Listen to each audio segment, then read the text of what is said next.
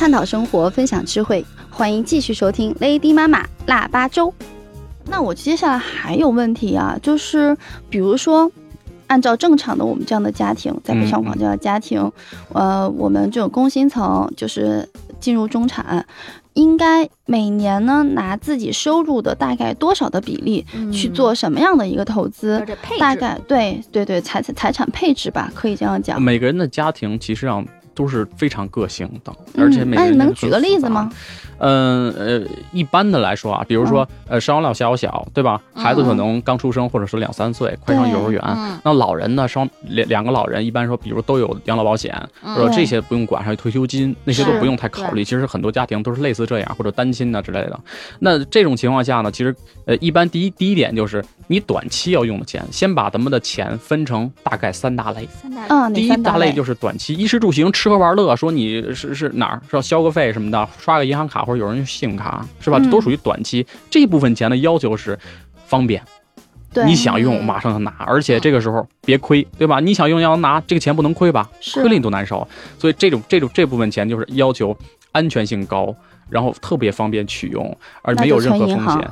嗯，你比如刚才说余额宝，这这就是这一类嘛，它没有什么，基本上没有。我我妈妈，然后就是我妹妹给她推荐了用余额宝。我妹说，你看啊，你反正把你这几千块钱放在余额宝里面，然后反正过一段时间，你差不多可以看到自己的收益，有个一块钱、两块钱。你想啊，这年头谁还给你莫名其妙给你一两块钱？你知道？阿姨这么时髦。余额宝是可以，余额宝就是公募基金。啊，明白，它就是公募基金。啊，对，这是第一种，对吧？对，就是就是短期的钱，你满足你日常生活，然后有一个备用金。这个备用金干嘛？你丢个手机你得买吧，然后你你有吃药看病去你得快吧，对吧？你有个备用金就完了。其实这部分钱不会占到你家太大的比例。说谁把这个那么多钱放在短期里呢？所以有些人家庭啊，说我们把我们家很多钱都放在余额宝了，其实很安全的，很安全。但是这种配置是浪费的哦，是浪费的，因为它的那个收益回报比对它太低了，它是要比银行定期存款高。嗯，它要比银行定期存款高，但是，呃，但是确实是没有什么太多收益。嗯，那应该还有第二种是什么呢？呃，我先讲第三种吧。哦，第三种就是跟第一种完全相对的，它是非常长期的规划。比如你个人养老，对吧？有些人就觉着保险是不是占一个比例？嗯，它可能占一个比例。然后呢，对，呃，长期呢，可能呃叫养老的补充，可能用于长期理财来应对的。啊，从基金里就有基金定投，可能给孩子的且攒一笔教育基金。如果说我不选择保险类的教育金，我可以选择基金定投来给孩子进行一个十几年，到他可能上大学、出国留学的时候为他攒一笔钱。嗯，这个是很长期的规划，你看是吧？对啊，这部分钱其实占到家里的钱呢，也不会特别大的比例，基本上保险再加上定投，能有个百分之二十。呃，百分之二十三十不到也了不地了。但是其实对一个家庭来说，中段是最多的钱。哦，前面听懂了，一个就是短期的，然后一个是长期的，他们基本上是属于资金分配的两头。对对。然后现在讲中段。呃，中段其实是家里，你既不是短期我要肯定要用的钱，我也不需要它的流动性那么低。就所谓就是呃啊，你要说啊一两年两三年这钱我保证不用。OK 的，那个钱可以，但是你要说你非得把我的钱锁个十年八年的，那我自己心里我也没谱，是吧？我哪知道我这几年这哪儿突然要用个钱，我要买个房首个付什么的，是吧？万一有家里有人老人有大病，我必须不得不去拿出钱，所以这部分钱在家庭里是占比最多的。他可能那这个应该怎么规划呢？这个钱。看那个时间的问题，它因为它时间它要求就是，比如一一到一年不用，两年不用，三年不用这种时间的钱，所以这种时间钱的规划是我们是第一是舍弃的流动性，因为你看啊，我讲理财，呃，它是一个代价学，就是个代价，知道？你比如你工作一一个月工作辛辛苦苦二十多天，你付出劳脑力，付出劳力，付出了你的时间，嗯，你获得的是一个月的工资，可能加上年底有奖金，你付出的东西你是有代价的。理财获得收益也是有代价的，这种代价主要有两种代价，第一种就是时间，啊，这很好理解。你看很多理财产品都规定了时间，你买了之后多少时间之后才能给你收益，对吧？这是一种。第二种代价是什么？叫安全性。你要付出安全性，我我我要付出一点安全性，是我要承担一部分风险的话，可能我的收益就会提高。我要多付出一点时间的话，可能我的收益就会提高。你存个一年定期存款，总比存三个月的高吧？所以你不可能什么都不付出。炒股的股民大部分都是我想短期。呃，最好我想一夜暴富。哎，抓个涨停啊，是吧？一个一个月我不多了，我也弄个百分之十吧，很简单。嗯我看人家弄个涨停就百分之十了，我一个月还弄不到一个吗？对呀，你看他不想付出时间，他必然在付出高的安全性，就是他面临的高的风险，这是必然性，对吧？所以很多人呃理财，你说中间那段钱是吧？可我可以付出时间，这付出时间是什么？一到三年或者两到三年，我已经规定了，反正这钱我两到三年不用。那我付出了一定时间之后呢？我可以承担一点点低风险了，因为两边是平衡的嘛，因为两边是平衡的嘛。你你你不付出这边，你就得付出那边。我这边付出点儿呢，这边再付出点儿，两边就差不多平衡了。我付出了一点点的安全性，我承担了一点点的风险，那我可能会收获得更高的一些收益。比如中端这这段钱，我比较建议从公募基金的角度讲，是吧？比如一些债券型的基金、保本型的基金，你看保本型基金还是保本的呢，啊，这有这种类型基金。还有保本型基金，嗯。那这两种基金其实就是就是大部分的家庭在中期投资这一段就非常适合了啊，啊非常适合了，因为债券型基金它是有低风险的，嗯。但是我又付出了一定的时间，其实它就没什么风险了。保本型基金呢，它要求你必须付出两到三年的时间，它才给你保本。你为了保本，必须付出这个时间，对吧？这就是个代价。那这种保本基金能拿到多少呀？这得按照不同的类型分。呃，保本基金不一定啊，因为基金理财产品跟其他理财产品的最大区别就是它是浮动收益的。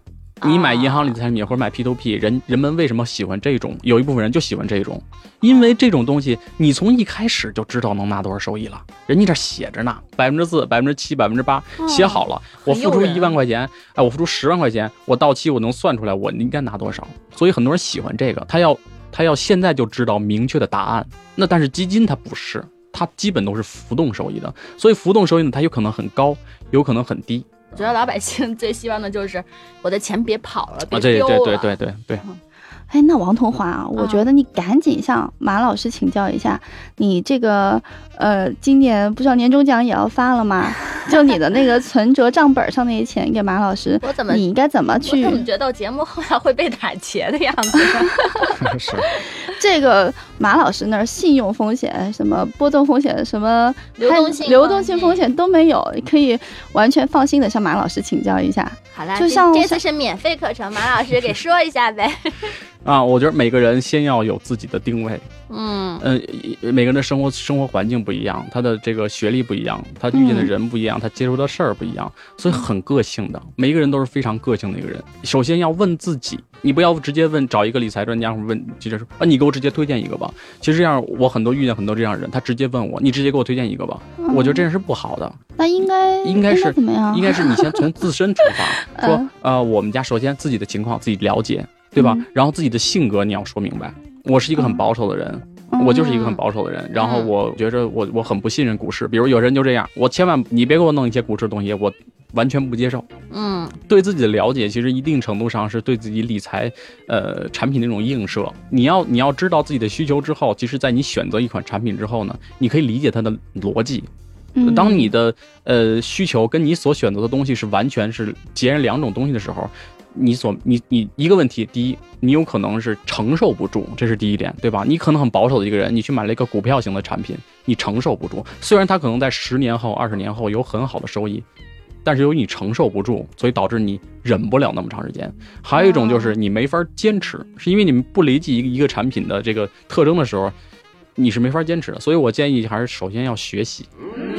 对，你要想接触这个市场，或者说要使你的理财收益稳定的提高一点点的话，一定要先经过学习。不懂千万就不做，哪怕就都存余额宝，哪怕我就去买点儿，呃，银行的理财理财银行的啊，我也不懂，我就觉着这个这个保险，反正这个教育金，这保险公司也也也挺靠谱的，是吧？那你总比自己瞎做强。比如像有些很多、呃通胀很高，对吧？嗯我买菜价越来越贵，上学房子越来越高，涨价，呃，我想对对抗通胀。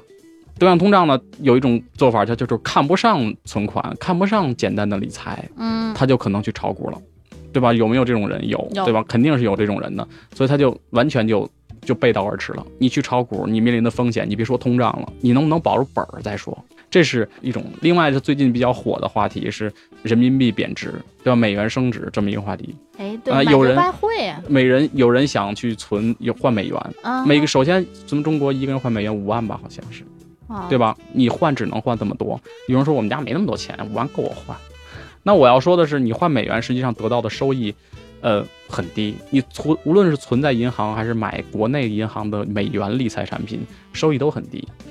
你要面，你还要面临美元对人民币的波动的不确定性。你哪知道？你虽然是人民币是是贬值的，美元升值的，那你怎么能确保一年后它就变很多呢？你谁也没法给你保证这个。所以你的目标如果是对抗人民币的这个贬值，美元升值，有些人就说那行啊，我买一些买房，境外的东西，对不对？我可以把钱弄到美国股市里，对吧？哦有人就觉得哦啊，不是美元不是升值吗？人民币不是贬值吗？我去买点美国股票不就完了吗？你看他又背道而驰了，他要对抗的是人民币贬值，结果他去买美国的股票了。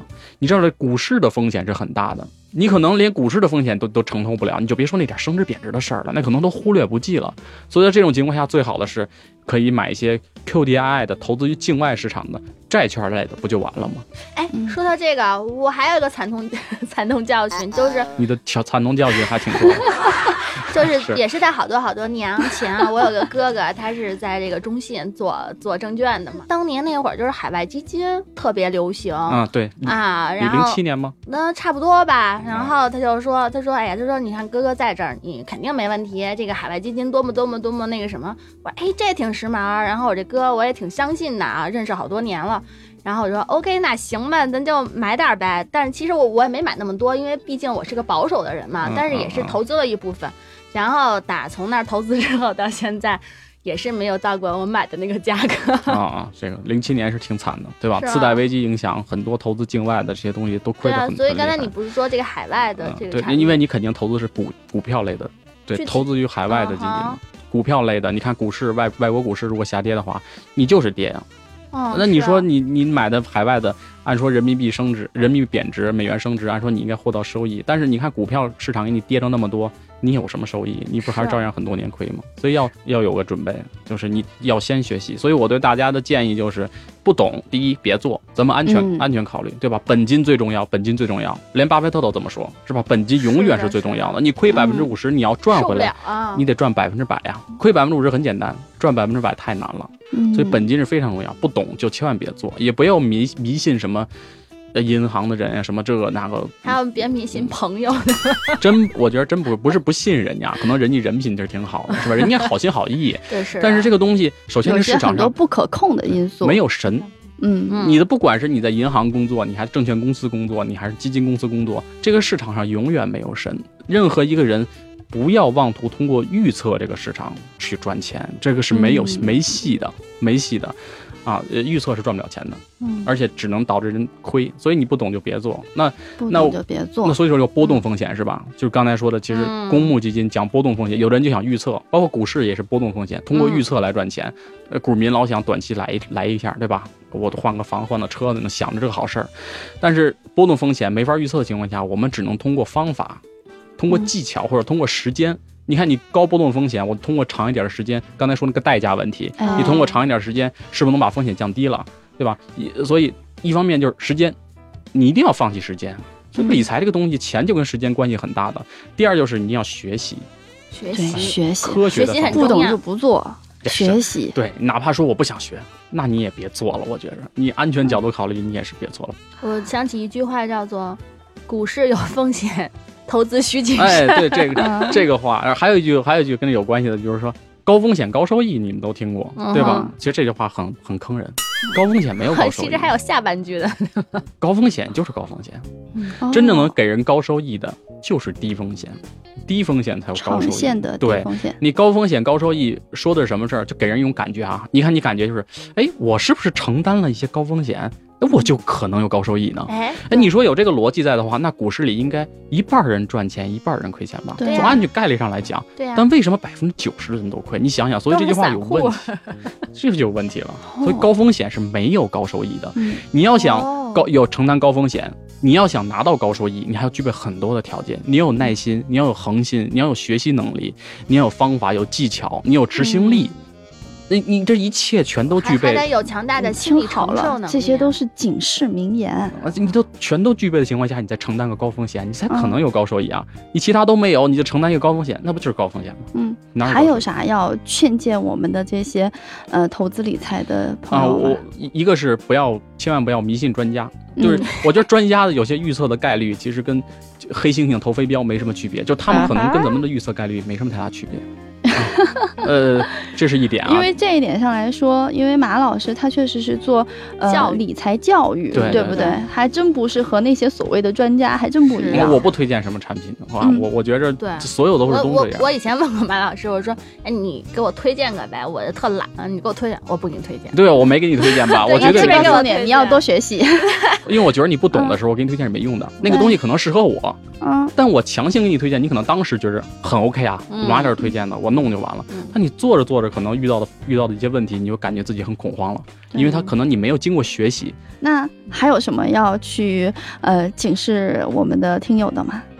啊，刚才说一个别信专家，另外一个千万脑子里记住了，不要预测，不要不要预测，嗯，不要预测。我我总结了啊，第一个，嗯，不懂就别做，哎，不懂嗯别做很适合我。第二个，学习哎，很适合我持续学习，对啊。第三个，不要迷信专家。对，嗯不用很适合我对第四个，啊呃，不要预测预测。嗯，好，这四个我都记住了。我觉得您这期做完节目下来以后，就去加啊、马硕的这个叫柯柯基，对吗？啊，对，科技，啊、就是柯基是一个微信公众号。对，死磕的磕，基金的基，对死磕基金基金啊，然后在上面去学习，并且在在行里边也可以跟对你请教。在行也可以看到我的简简简介吧，就是费用太贵了。但是我觉得对于大家来说，就是你为了学习付出这种一定的代价，然后去呃为了更好的去管理你的这个财务对，去理财得到回报，我觉得学习非常有是必要。的，嗯，对，其实是一件便宜的事儿，嗯，就对对对，非对我常没错。十年的经验嗯，啊，，可能你花三个小时拿到了，嗯。我今天这期节目好值，对，而且在这期节目，就是我一直就聚精会神一直在听。对于我这种小白来讲，虽然有些东西呢，就是我平时接触面特别少，嗯，但是我觉得听你这样讲下来，还是我能懂，并且我也有学习的欲望。我觉得希望我们的这些听友当中，尤其是跟我们类似，呃，就是背景啊，家庭经历啊，对一些朋友们，尤其是我觉得女性朋友们，因为大家都要做贤妻良母呀，哎要 要在家管好自己和老公的 钱，对吧？然后大家真的可以来多学习学习一下如何理财。对对对对对，你先学，你就可以管你们家的钱了，谁会谁管是吧？是没错没错。啊，王东华，赶紧下来学吧。我觉得，我觉得还前面就是有一点，就是我听信了专家，真的是听信了专家。呃，好，那你之后这个过程当中可以听马硕的，可以去学习，但是对于专家、对于预测这些，大家真的是一定要一定要谨慎吧。今天再次感谢马硕能够到我们的这个演播室，然后给我们带来这么多的具有知识和教育指导意义的一期内容，非常感谢，感谢大家，嗯感感谢谢两位美女主播。啊，谢谢谢谢。对了，在节目的最后呢，我一定要再次告诉大家说，如果喜欢我们 Lady 妈妈腊八粥的节目的话，一定要在喜马拉雅点订阅专辑，一。定要订阅哦。嗯，同时呢，还可以关注我们的同名微信公众号和我们的微博。